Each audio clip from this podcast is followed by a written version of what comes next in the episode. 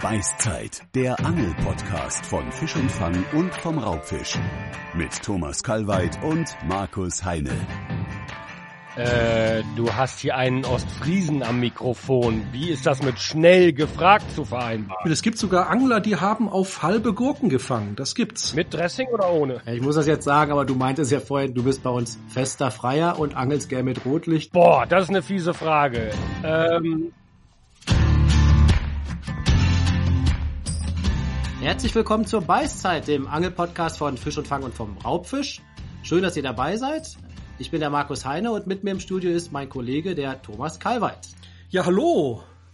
Thomas, wie geht's? Ja, gut, gut. Ich sitze hier gut vorbereitet, hoffentlich. Ein bisschen nervös bin ich bei unserem Stargast heute. Ja, das stimmt. Aber wir sind ja mittlerweile schon Podcast-Profis. Das ist unser zweiter Podcast. Ja, genau. Mittlerweile sind wir alte Hasen im Business. und wir wollen mal sehen, was nach Birger Domeyer in der ersten Folge noch kommen mag. Nicht mehr viel. Ja, aber heute, wie gesagt, ein Stargast. Äh, das verraten wir gleich. Aber zuerst wollten wir noch eben über das Angeln reden. Thomas, mir ist nämlich was passiert. Ich habe die Tage an der Lahn einen Wels gefangen. Ja, unglaublich. Und ja, wir haben Hochwasser und äh, dann gehe ich hier oft auf Zander und habe dabei aber einen Wels gefangen. Meter zehn ungefähr. Und äh, ja, war jetzt kein alltäglicher Fang, obwohl bei uns in der Lahn viele Wälze vorkommen mittlerweile. Aber gefangen habe ich da bisher in der Größe noch gar keinen. Hm. Ja, Meter zehn ist ja für die richtigen Welsangler schon ein, eigentlich ein Baby, aber ich würde sagen, für so einen Zanderangler ist das ein Riesenfisch, ne? Ja, ich war, ich habe mich auf jeden Fall gefreut. Und äh, wie sieht's da bei dir aus, wenn du mal auf Karpfen angelst? Hast du da schon mal Wälze gefangen? An ich habe in sage und schreibe mein ganzen Leben einen Wels gefangen und der war 16 Pfund schwer und der hat eine, eine Makrele beim, einen Hering sogar beim, äh, beim Hechtangeln genommen. Das ein Hering? Ist, ein Hering, genau. Und das ist, glaube ich, der einzige Wels in meinem Leben, den ich so wirklich gefangen habe. Dabei habe ich gedacht, auf Hering fängt man gar nicht. Ja, ich habe aber auf Hering alles gefangen. Also es ist verrückt. Zu viel damit geangelt wahrscheinlich. Und unser ewiges Streitthema, ob der Hering ein guter Köderfisch ist. Äh, äh, du kennst meine Meinung. Ne? Aber das können wir nachher noch vertiefen, weil unser heutiger Gast ist auch ein ganz begeisterter Deadbaiter. Und äh, du hast ja schon gesagt, du bist ein bisschen aufgeregt, weil wir haben es heute vielleicht mit dem berühmtesten Angler Deutschlands zu tun. Warte, ich mach mal hier Trommelwirbel. Willkommen, Matze Koch. Genau, da bin ich. Ja, Entschuldigung, ich warte die ganze Zeit auf den Stargast, den Thomas angekündigt hat. Ja, du bist doch unser Stargast, ne? Herzlich willkommen zu unserem Angelpodcast. Ist das dein erster Angelpodcast? Das ist Oder mein Podcast, Podcast überhaupt? überhaupt. Ich habe noch keinen Podcast gemacht. Ich habe kürzlich ein Interview gegeben für den Deutschlandfunk, aber das haben die hier bei mir im Haus aufgenommen und äh, diese modernen Sachen. Äh, ich hoffe, ihr seht mich jetzt nicht, wie ich hier in der Unterhose sitze.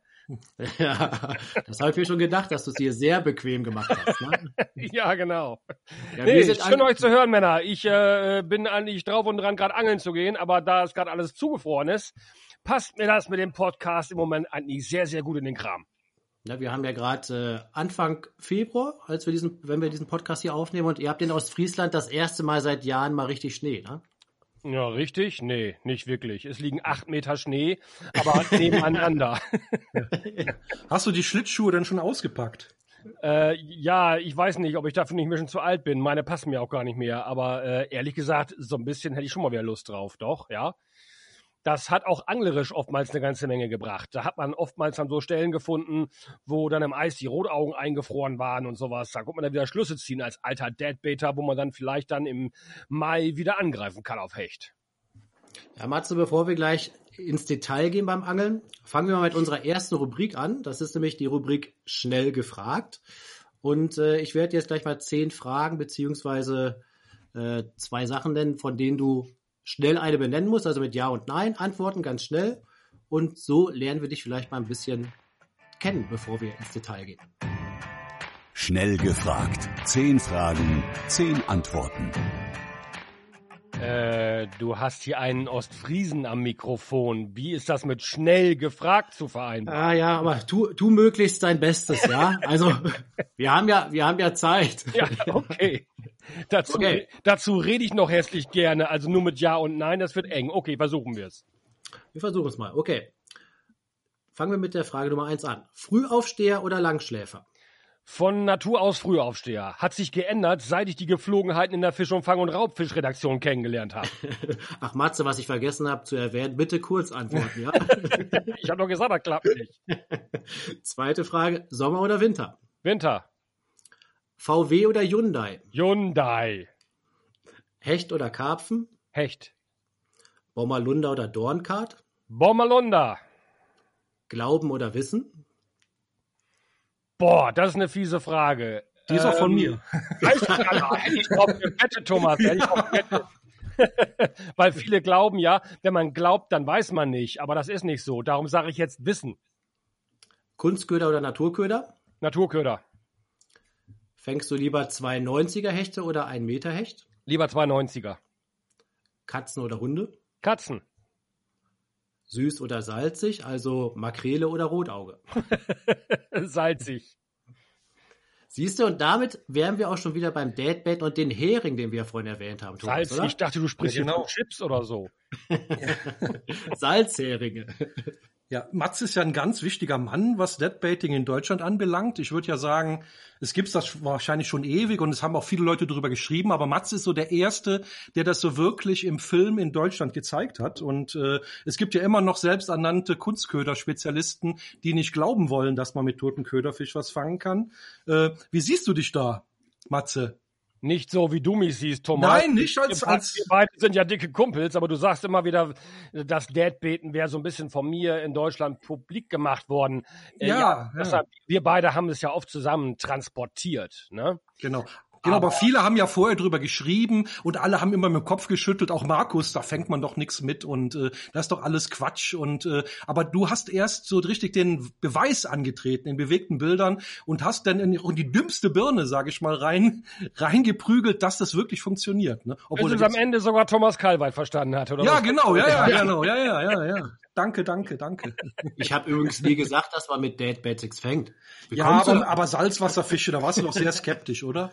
Nein, das waren die Heringe, weil du hast mal früher in einem Artikel geschrieben, dass man mit Heringen so gut fängt. Und das habe ich früher in meinem Baggersee ausprobiert, als, ich weiß gar nicht, wie alt ich da war, 18, 19. Und wir haben auf Hering gar nichts gefangen. Und auf die Vergleichsköderfische, das waren dann Rotaugen, da bissen die Hechte. Deshalb zweifle ich deine Heringstheorie massiv an und habe dich selbst auch noch nie dabei beobachtet, wie du mit Hering was gefangen hast. Ja? Ja, ja, gut, okay. Aber na gut, du, du hast wahrscheinlich ähm, am Samstagnachmittag um drei Uhr mal eine halbe Stunde mit Köderfisch geangelt. Ich kann da nicht weiter. Ja, genau. Komm, lass uns aufhören. Aber wie gesagt, der Hering, äh, das ist so eine komische Sache. Entweder er fängt gar nichts oder er fängt super, sagen wir es mal so. so gibt, das gibt's ja auch beim Karpfenangeln, da gibt's ja auch Boilies, die entweder super laufen oder gar nicht. So ist das auch beim Hering. Ne? Das ist oft so der Matchwinner, ne? aber manchmal geht auch gar nichts damit. Ne?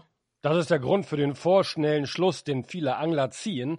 Wenn an ihrem Gewässer eine Makrele oder ein Hering oder ein Stint nicht augenblicklich Hechte bringt, äh, dann urteilen sie, fängt nichts, geht nicht, ist nicht. Nach dem Motto, was der Bauer nicht kennt, das frisst er nicht. Und das ist ein großer Fehler. Den Hering, ich glaube, ich habe meine allerersten Filme mit Meeresfischen, die habe ich mit Hering gemacht. Und das fing sogar noch ein bisschen vorsichtiger an, weil ich anfangs selber skeptisch war. Ich habe damals für einen Film für den Raubfisch einen glasklaren Baggersee befischt und habe ein Rotauge mit einem halben Hering eingerieben. Und nachdem ich damit bombastisch fing, habe ich dann gemerkt, da muss es mit dem Hering auch klappen. Und es klappte genauso gut. Ich kann mich auch noch dran erinnern, wir haben ja schon viele Filme zusammen gemacht und wir haben irgendwann auch mal mit geräucherten Hering geangelt. Ach du Schreck, das habe ich jetzt noch nicht probiert. Ja, das geht auch im Notfall. Also wie gesagt, ich glaube, der Hecht macht da gar keinen großen Unterschied. Der, das Hechtgehirn meldet irgendwie, das ist ein Fisch, ne, der nimmt die Aminosäuren wahr, ob der jetzt geräuchert ist, ob der äh, Hering heißt, ob das ein Rotauge ist, der wird die Arten nicht unterscheiden können. Für den ist das ein Fisch und Feierabend. Ne? Deshalb, äh, ich würde da gar nicht so viel hineindenken. Äh, es funktioniert mit Hering. Ne? Man muss nur mal so die von den berühmten Hechtanglern so diese Fanglisten sich anschauen, in England auch. Da ist der Hering immer vorne mit dabei. Und äh, warum sollten hier bei uns die Hechte anders sein? Also ich habe schon viele schöne Fische auf Hering gefangen. Ne? Wie gesagt, Das ist ein Denkfehler, den viele Angler machen. Die glauben, nur beim Kunstköderangeln geht es um Schlüsselreize.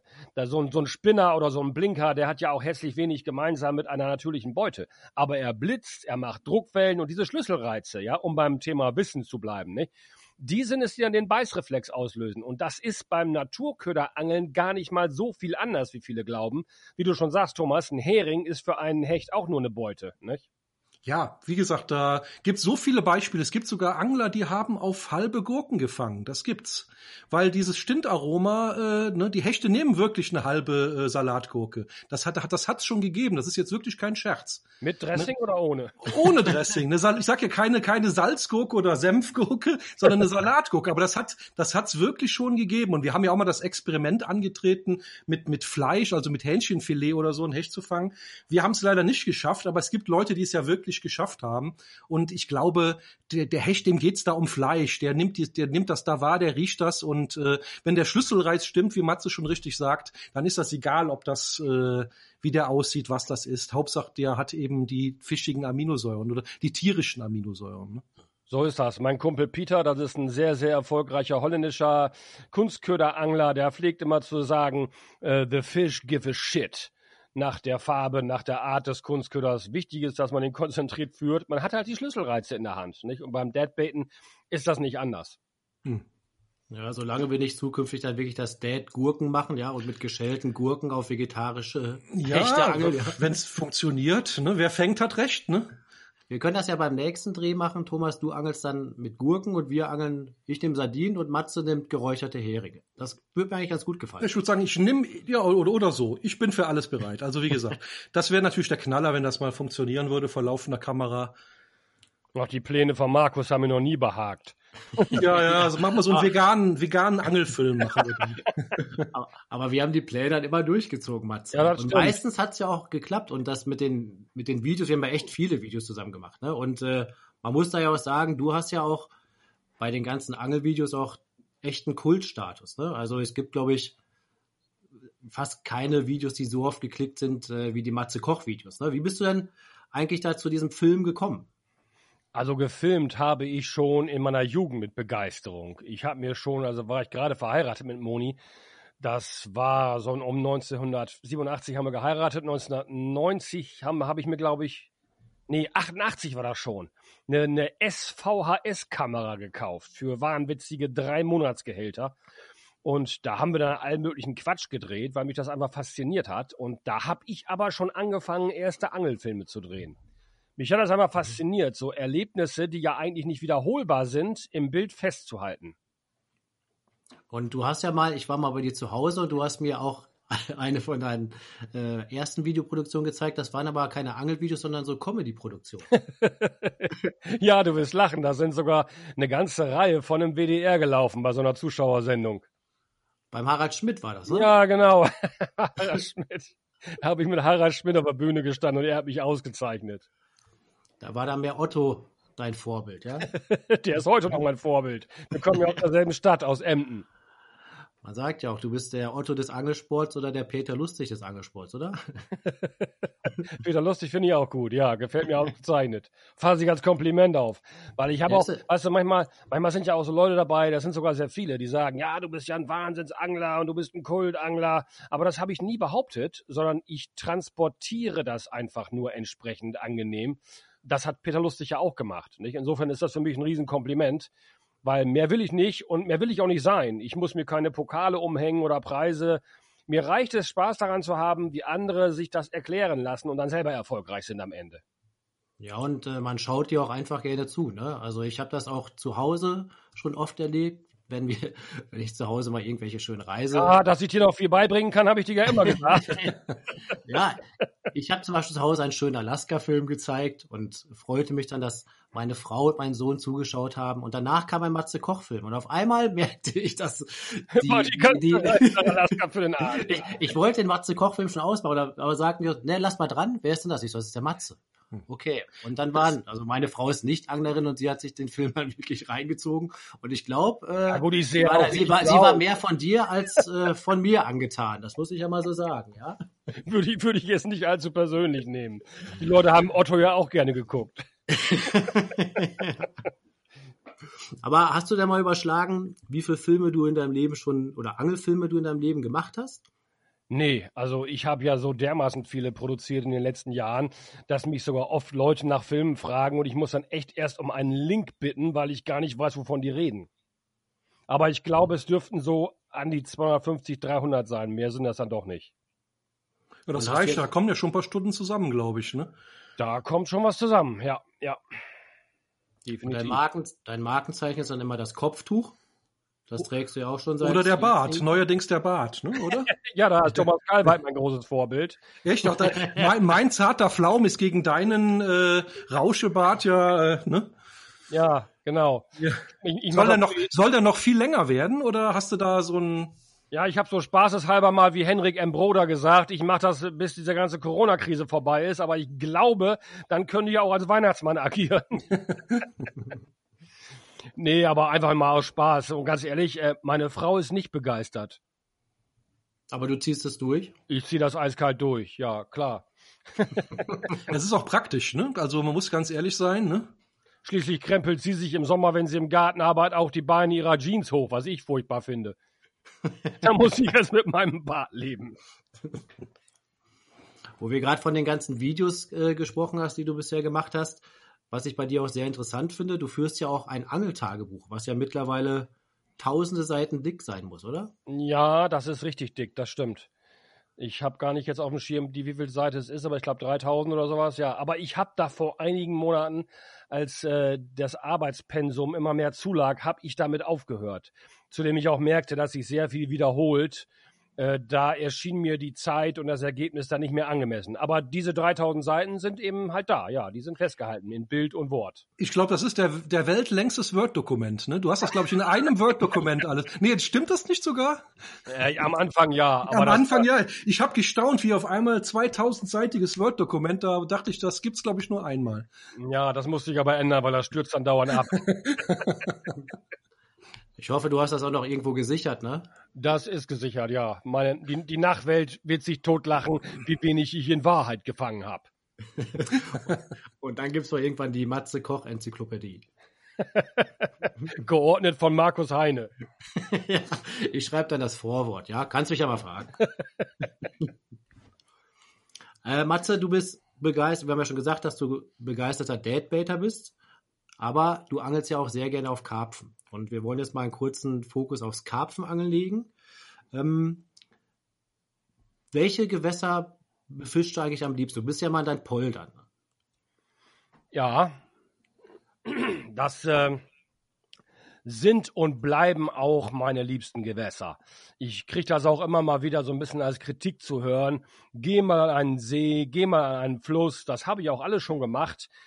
Aber die Poldergräben, wie sie in Holland heißen, oder die Grachten, oder hier in Ostfriesland sagt man meistens Feenkanäle dazu, das sind halt Entwässerungssysteme, die die alten Ostfriesen oder Holländer angelegt haben, um das niedrig liegende Land zu entwässern.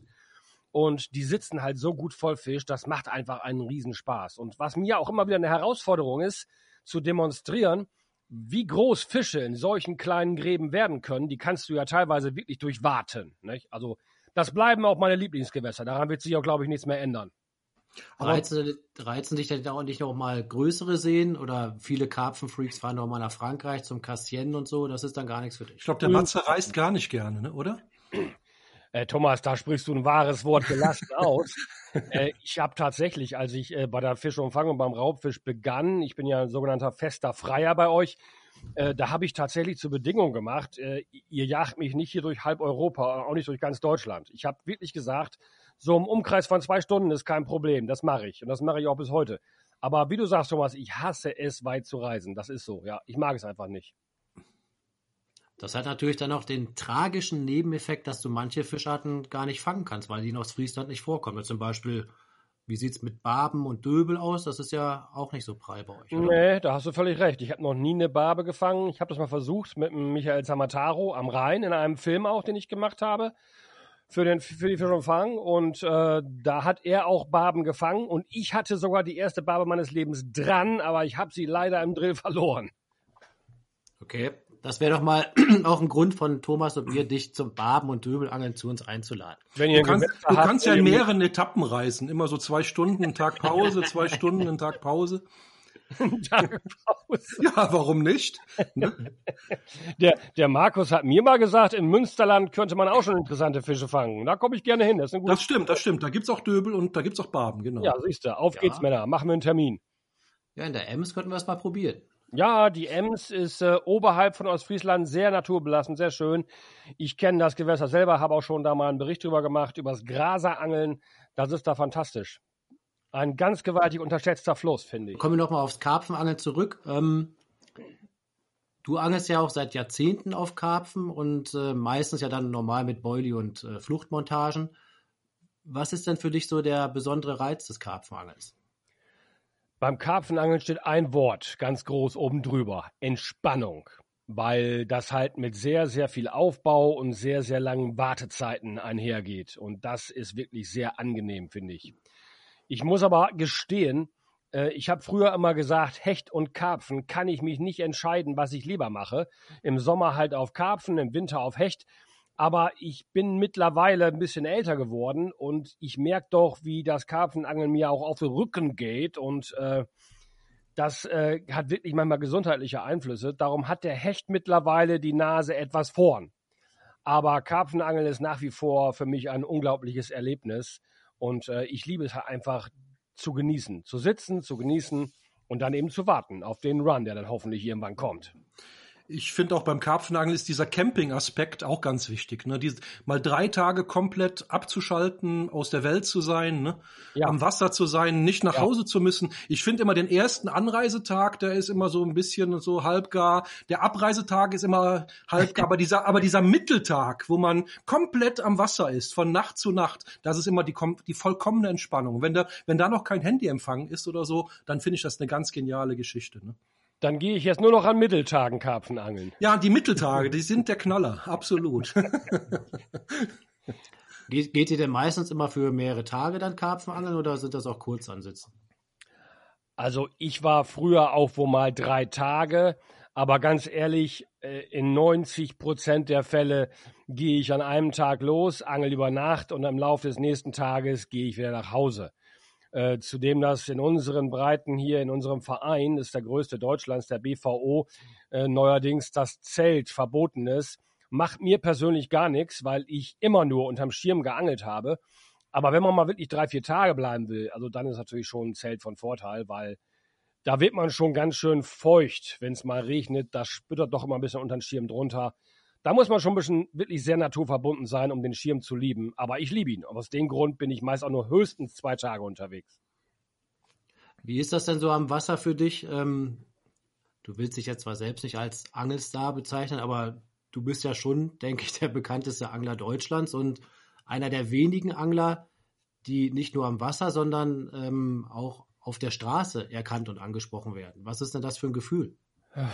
Das äh, ist ein Gefühl, das ich will jetzt nicht sagen, also das ist nichts, was mich stört, ja. Also, dass ich sage, äh, Idioten sollen gefälligst abhauen, absolut nicht. Wer mich anspricht und mich freundlich anspricht, den spreche ich auch freundlich an meinerseits. Das ist, das ist äh, meine Prämisse.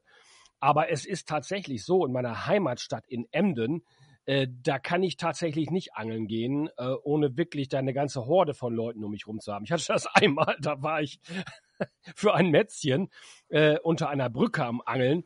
Und das dauerte so eine halbe Stunde. Da standen da oben 20 Kids auf der Brücke und guckten alle zu. Und bei jeder Bewegung, oh jetzt, und da, ah, Anschlag, und so.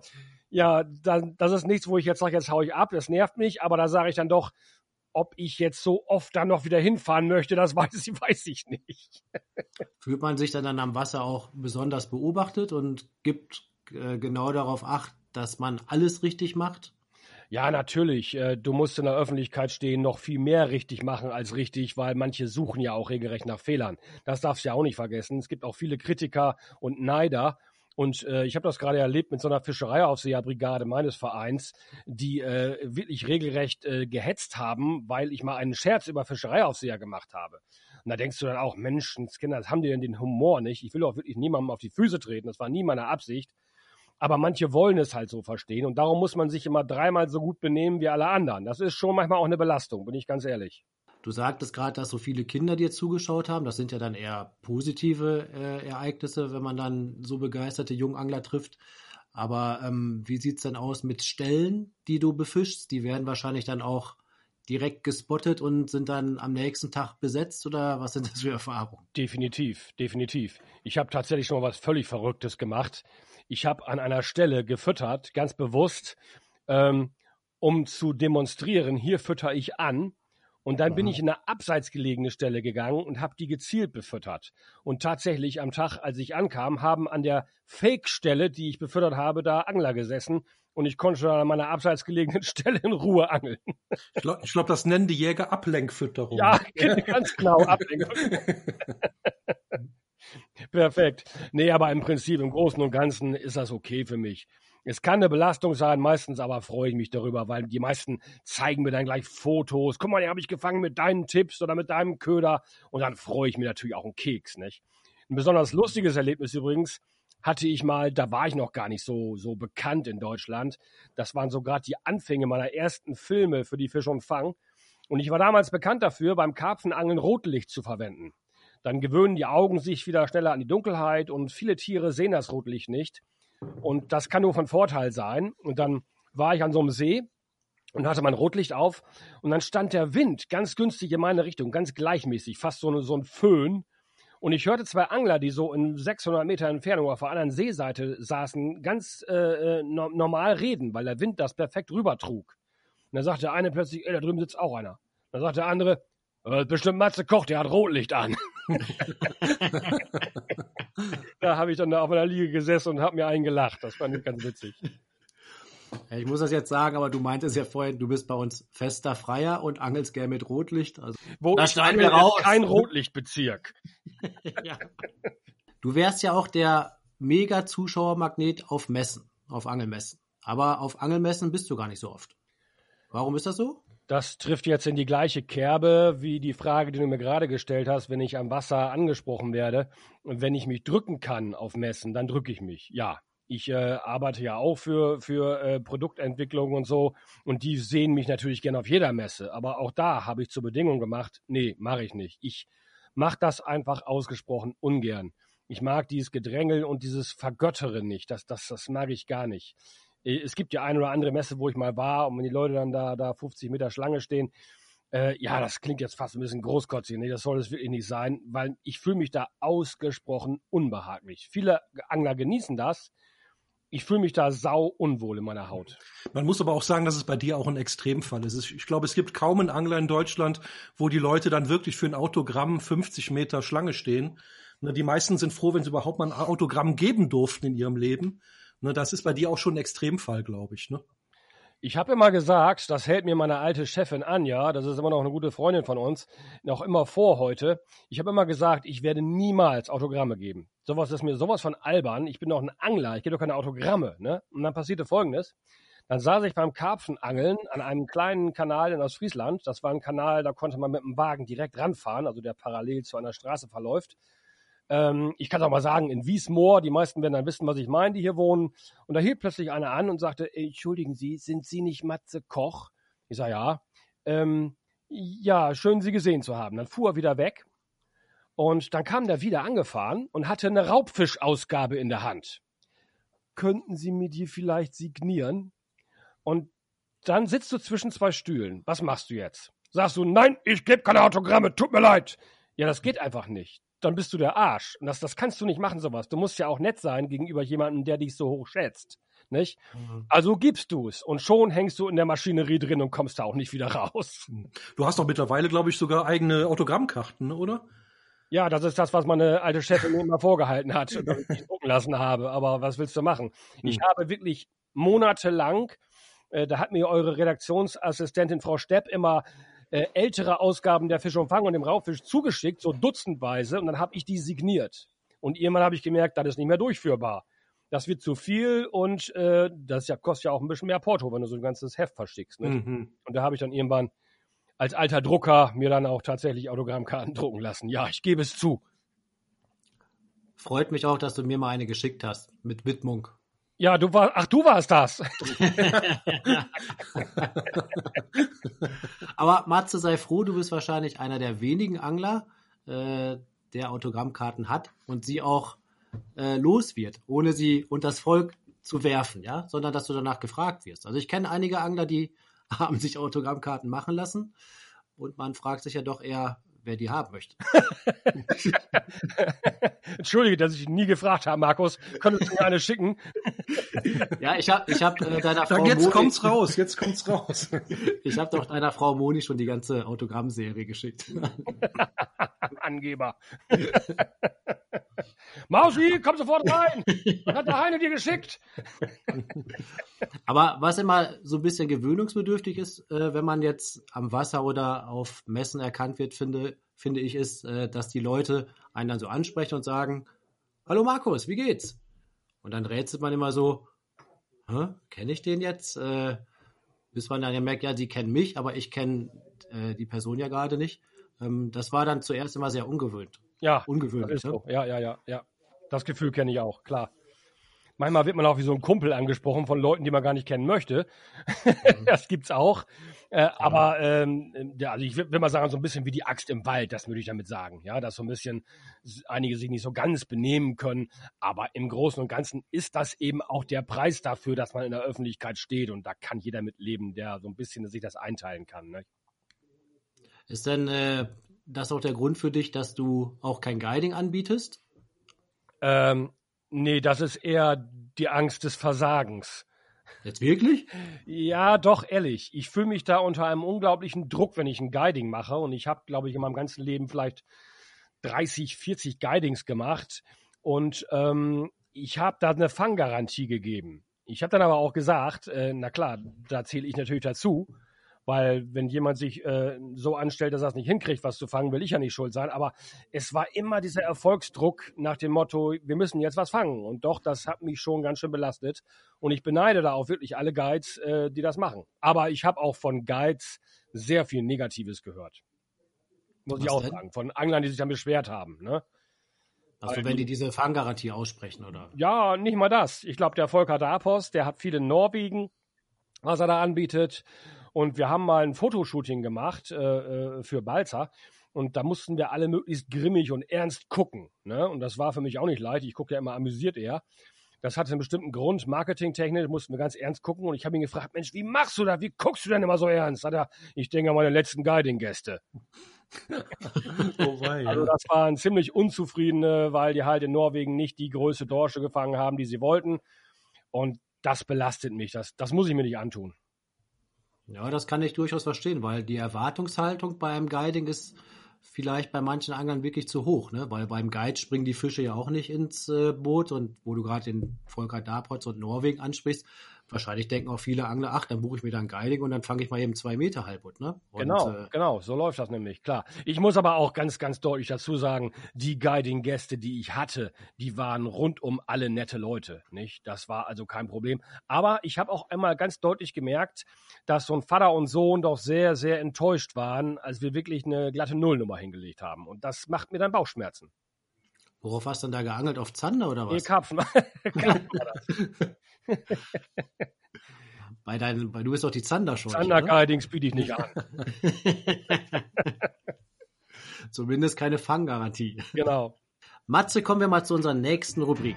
Und die nächste Rubrik lautet Self-Made-Millionär. Vom Hobby zum Beruf. Made. Hm? Made, genau. Da waren wir kreativ. Da waren wir sehr kreativ, sehr kreativ und ja, äh, schon sagen. Es geht, äh, es geht äh, jetzt bei dieser Rubrik darum, du bist ja auch so jemand, der das Angeln, also sein Hobby, zum Beruf gemacht hat. Und uns interessiert natürlich dabei, ob du das jedem empfehlen kannst oder wie deine Erfahrungen da sind. Um das mal vorwegzunehmen. Also du bist ja früher Drucker gewesen. Richtig. Dann hast du dich dazu entschieden, sozusagen Angelprofi zu werden und ist, bist bei uns Vollzeit oder fester freier Journalist geworden.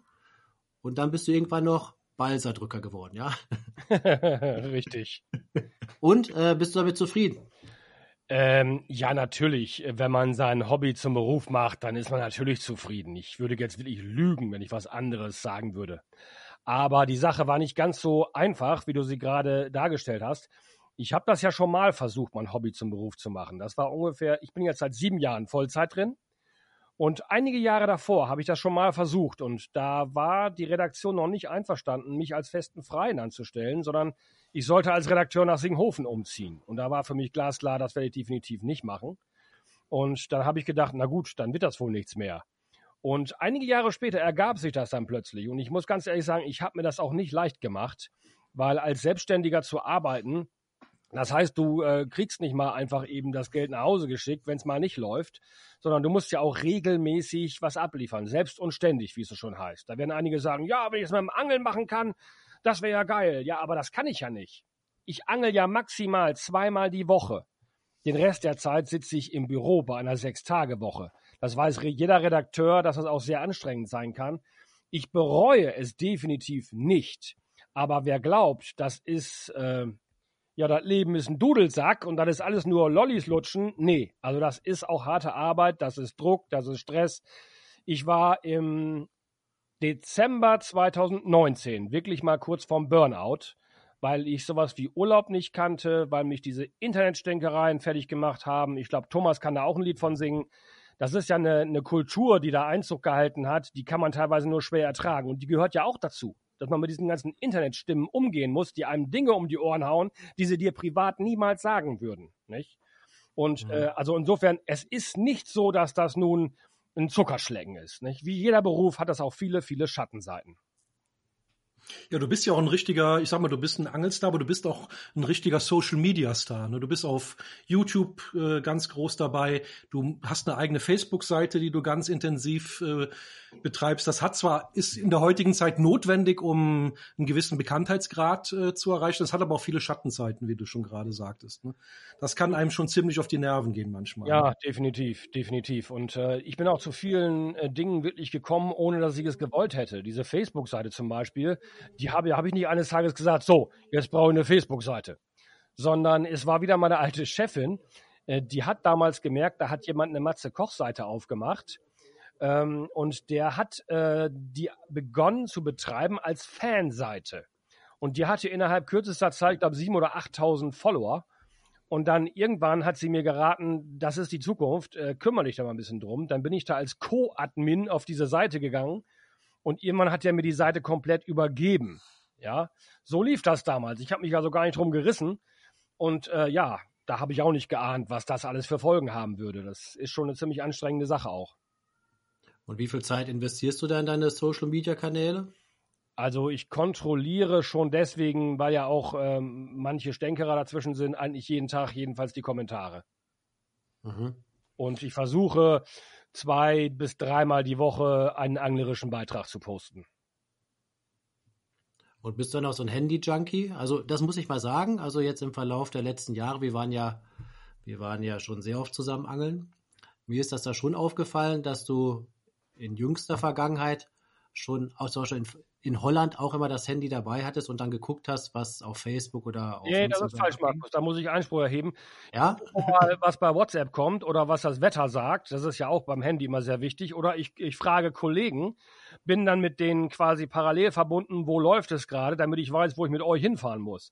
Aber auf okay. Facebook habe ich mich noch nie eingeloggt mit dem Handy. Und das mache ich auch nicht. Allein aus Sicherheitsgründen wenn ich das Handy verliere, könnte jemand meine Seite löschen. Nicht?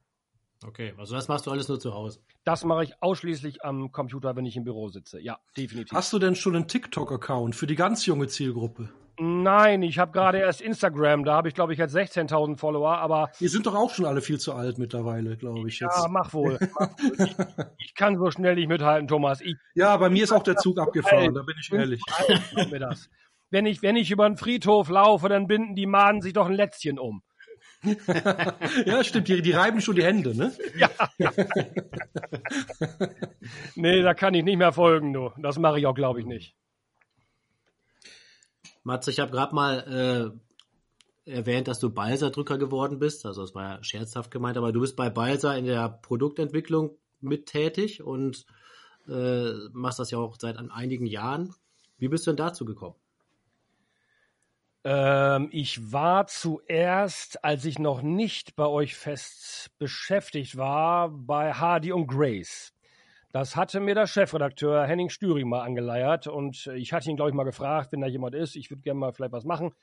Und mit denen habe ich sehr, sehr gut zusammengearbeitet. Äh, dann wollte ich aber mehr. Ich wollte auch Produkte entwickeln und weil die für den gesamten europäischen Markt äh, produzieren, sagten die ein Engländer oder ein Franzose, der kann mit der Matze Kochroute nichts anfangen. Das kommt also niemals in Frage. Und so kam dann schrittweise äh, der Wechsel zu Balzer zustande, die dann jemanden suchten.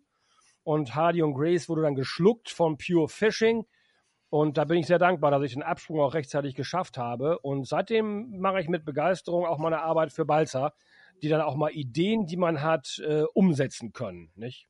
Und das ist nicht das, was viele glauben. Du setzt dich da nicht an deinen Schreibtisch, zeichnest einen Köder und dann wird er entworfen.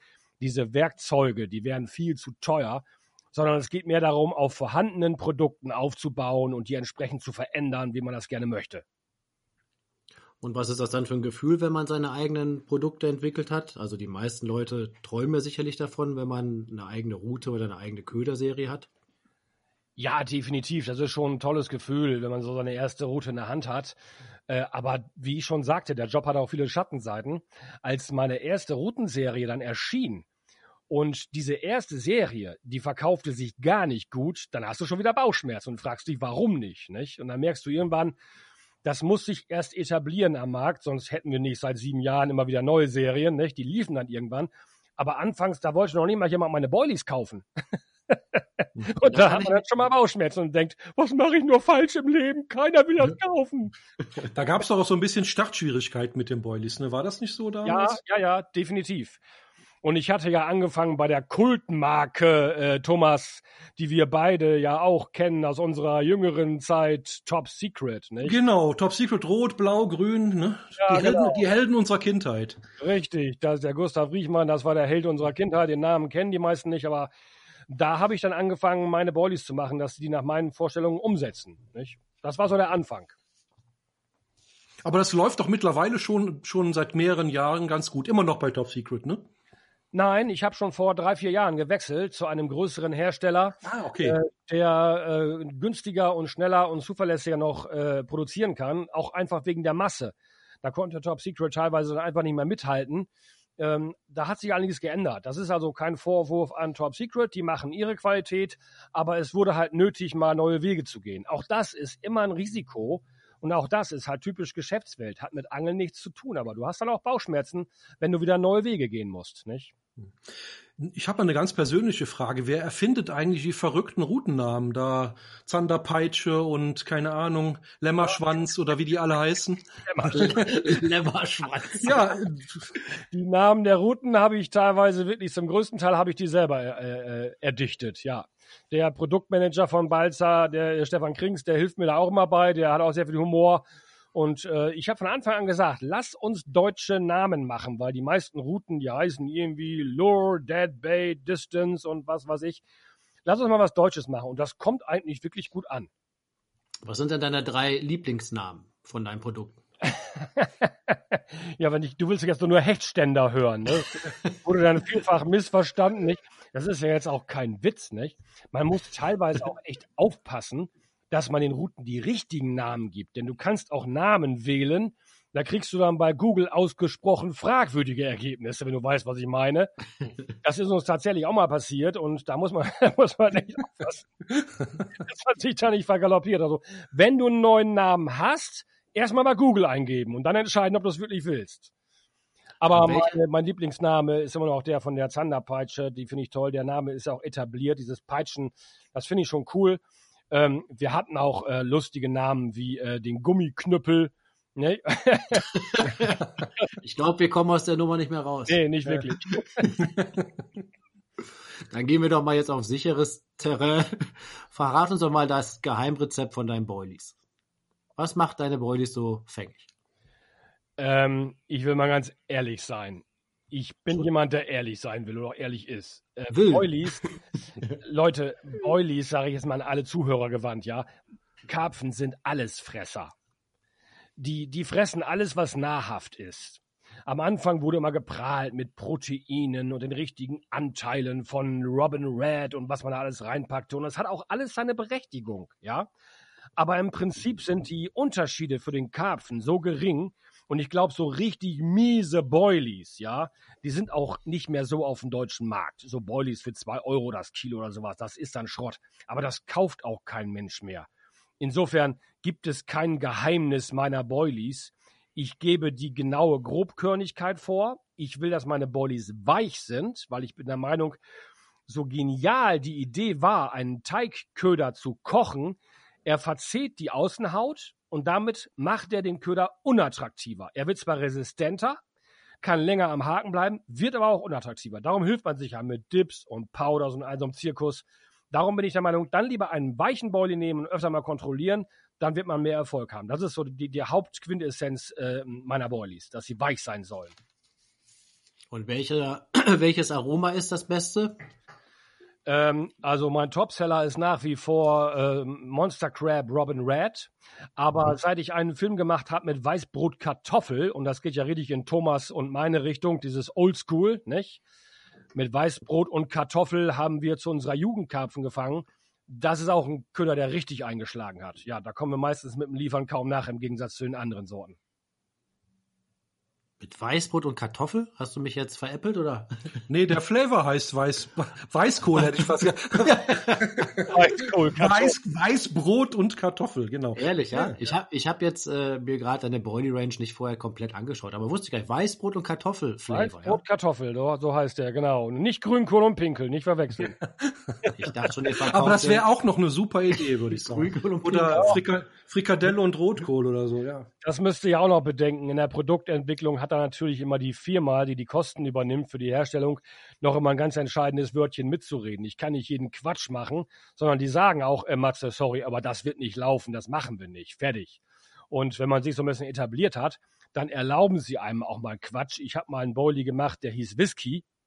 Mhm. Der hatte tatsächlich ein Whisky-Aroma und das ist in England, ist das sogar recht populär gewesen eine Zeit lang. Da wurden Restbestände aus der Whisky-Herstellung verwendet, so, so eine Maische, so Maisreste quasi, nicht? Ähm, und der Boilie, der, der lag wie Blei im Laden da. da hatten die Hersteller mal wieder recht. Den hat hier dann doch keiner gekauft. Oder haben die Angler nachher selbst gelutscht am Wasser? Alkohol war keiner dran. Du bist ja nicht nur Produktentwickler, Angeljournalist, sondern auch viel Bücherschreiber. Und äh, da kommen wir doch mal jetzt nochmal auf die Rubrik Self-Made Millionär zurück. Bist du denn jetzt schon Millionär? Wenn jemand Millionär wird durchs Angeln, dann doch du, oder nicht? Ja, natürlich. Ich habe wie Dagobert Duck hier so einen Geldspeicher und dann mit so einer großen Planierraupe schiebe ich dann die Talerchen jeden Tag da rein. Äh, nee, also wer diese naive Vorstellung hat, der hat die Angelbranche grundsätzlich nicht verstanden. Ich sag mal so, wenn ich mein Nettoeinkommen nehme und teile das durch zwei, weil meine Moni, die macht ja einen ganz, ganz entscheidenden Teil der Arbeit mit. Sie filmt mich ja nicht nur, die macht meine gesamte Buchführung, macht meine gesamte Post und muss mich auch noch verköstigen hier zu Hause. Also die muss halt noch mehr verdienen als ich. Und wenn ich das durch zwei teile, dann haben wir beide das Gehalt eines normalen Facharbeiters. Mehr ist das nicht. Mehr ist da nicht drin. Und wenn man dann mal ein bisschen nach vorne guckt, dann fragt man sich, äh, wie lange kannst du das eigentlich durchstehen? Das weiß ich nicht. Darauf habe ich keine Antwort. Und wie blickst du in die Zukunft? Hast du besondere Pläne? Ja, das ist genau die nächste Frage, die ich erwartet habe. Ähm, ich habe die Pläne, weiterhin spannende Angelfilme zu machen. Ich glaube, des Bücherschreibens ist irgendwann mal ein Ende, wie der König Salomo schon gesagt hat. Ich habe jetzt wirklich über alle Fische, die ich liebe, Bücher geschrieben. Und manchmal beteilige ich mich auch mit einem Kapitel an Büchern anderer Autoren, aber da ist, glaube ich, erstmal Schluss mit.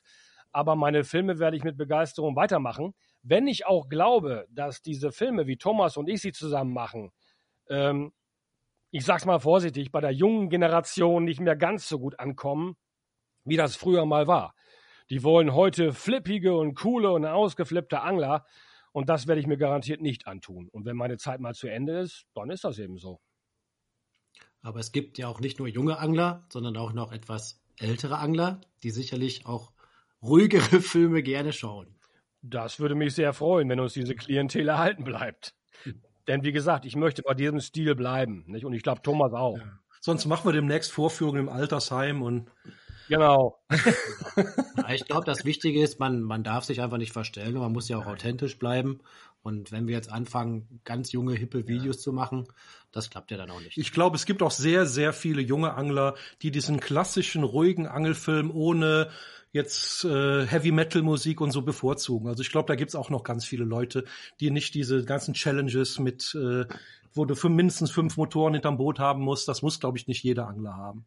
Das ist ja auch das Schöne an unserer neuen Plattform Parai Go, dass da gerade diese Angler zu finden sind. Bei YouTube, da sieht das oft mal ganz anders aus, nicht? Und da gibt es auch ganz eindeutig Filme von, von Angelstars, wo du weißt, diese Zugriffe, die da teilweise verbucht werden, die kannst du gar nicht haben. Das geht gar nicht. Da wird auch viel gemauschelt und gemogelt. Da habe ich es neulich mal mit dem Birger Domeyer drüber gehabt. Also es gibt auch eindeutig Anzeichen dafür, dass da viel nachgeholfen wird bei den Algorithmen von YouTube. Mit vielen Tricks kann man da nachhelfen und ach, damit will ich gar nicht anfangen. Lass uns einfach durch Leistung und durch Qualität überzeugen, dann bleiben die Zugriffe auch stabil und auch die Freunde und die Abonnenten der Fisch und Fang und dem Raubfisch. Hast du denn ähm, für die nächste Zeit oder die nächsten Jahre irgendwelche anglerischen Projekte, die du gern realisieren möchtest oder Träume im Angeln? Ich habe eigentlich alles gefunden, was ich brauche mit Hecht und Karpfen. Was ich mir immer mal wieder vornehme, ist ein bisschen mehr auf Friedfisch zu angeln. Das vernachlässigt man immer gern so ein bisschen. Äh, das macht mir auch immer einen riesengroßen Spaß, gerade auch im Winter. Aber spezielle Träume, ah, ich habe als Kind mal so ein, so, die Kindheit prägt einen ja auch. Man merkt das auch bei vielen Jugendlichen, die so dann zu einem kommen, die einen anschreiben oder die, wenn ich mal auf einer Messe bin, vor einem stehen, die sind davon richtig geprägt. So wie ich früher von Des Taylor geprägt war, von Mick Brown, äh, sind die davon geprägt. Und ich habe mal einen Film gesehen, oder nee, das war gar kein Film, das war ein Artikel, den ich gelesen habe, über das Angeln auf Bronzehaie, wahrscheinlich schon gar nicht mehr zeitgemäß heute aufgrund des Haischutzes an der Küste von Kenia. Und äh, die haben da Routen benutzt, die waren einteilig und sechs Meter lang. das hat mich so beeindruckt, diese Aufnahmen, wie die da diese großen Haie an den Strand zogen. Da träume ich bis heute so ein bisschen von, warum auch immer. Wahrscheinlich, weil mich das einfach geprägt hat und ist wahrscheinlich auch nicht ganz so ernst gemeint. Ja, aber denk auch daran, dass die im Drill sich gut in, in den Sand eingraben. Ja, also die Angler, die werden ja richtig in den Sand gezogen. Ja, genau, richtig. Ja, vielleicht ist es dann das Letzte, was man von Matze Koch sieht, zwei so tief. Ja, genau. Hier hat er zum letzten Mal geangelt. Genau, vielleicht bleibt der Bart noch oben. Ja. ja, genau. Matze, kommen wir mal zu unserer letzten Rubrik. Das ist die Rubrik Nachgehakt. Und darin geht es darum, dass du an unseren nächsten Gast eine Frage stellen kannst. Und unser nächster Gast ist der Sebastian Hedel. Und Matze, überleg mal, was du von Sebastian Hedel immer schon mal wissen wolltest. Nachgehakt, was du schon immer wissen wolltest.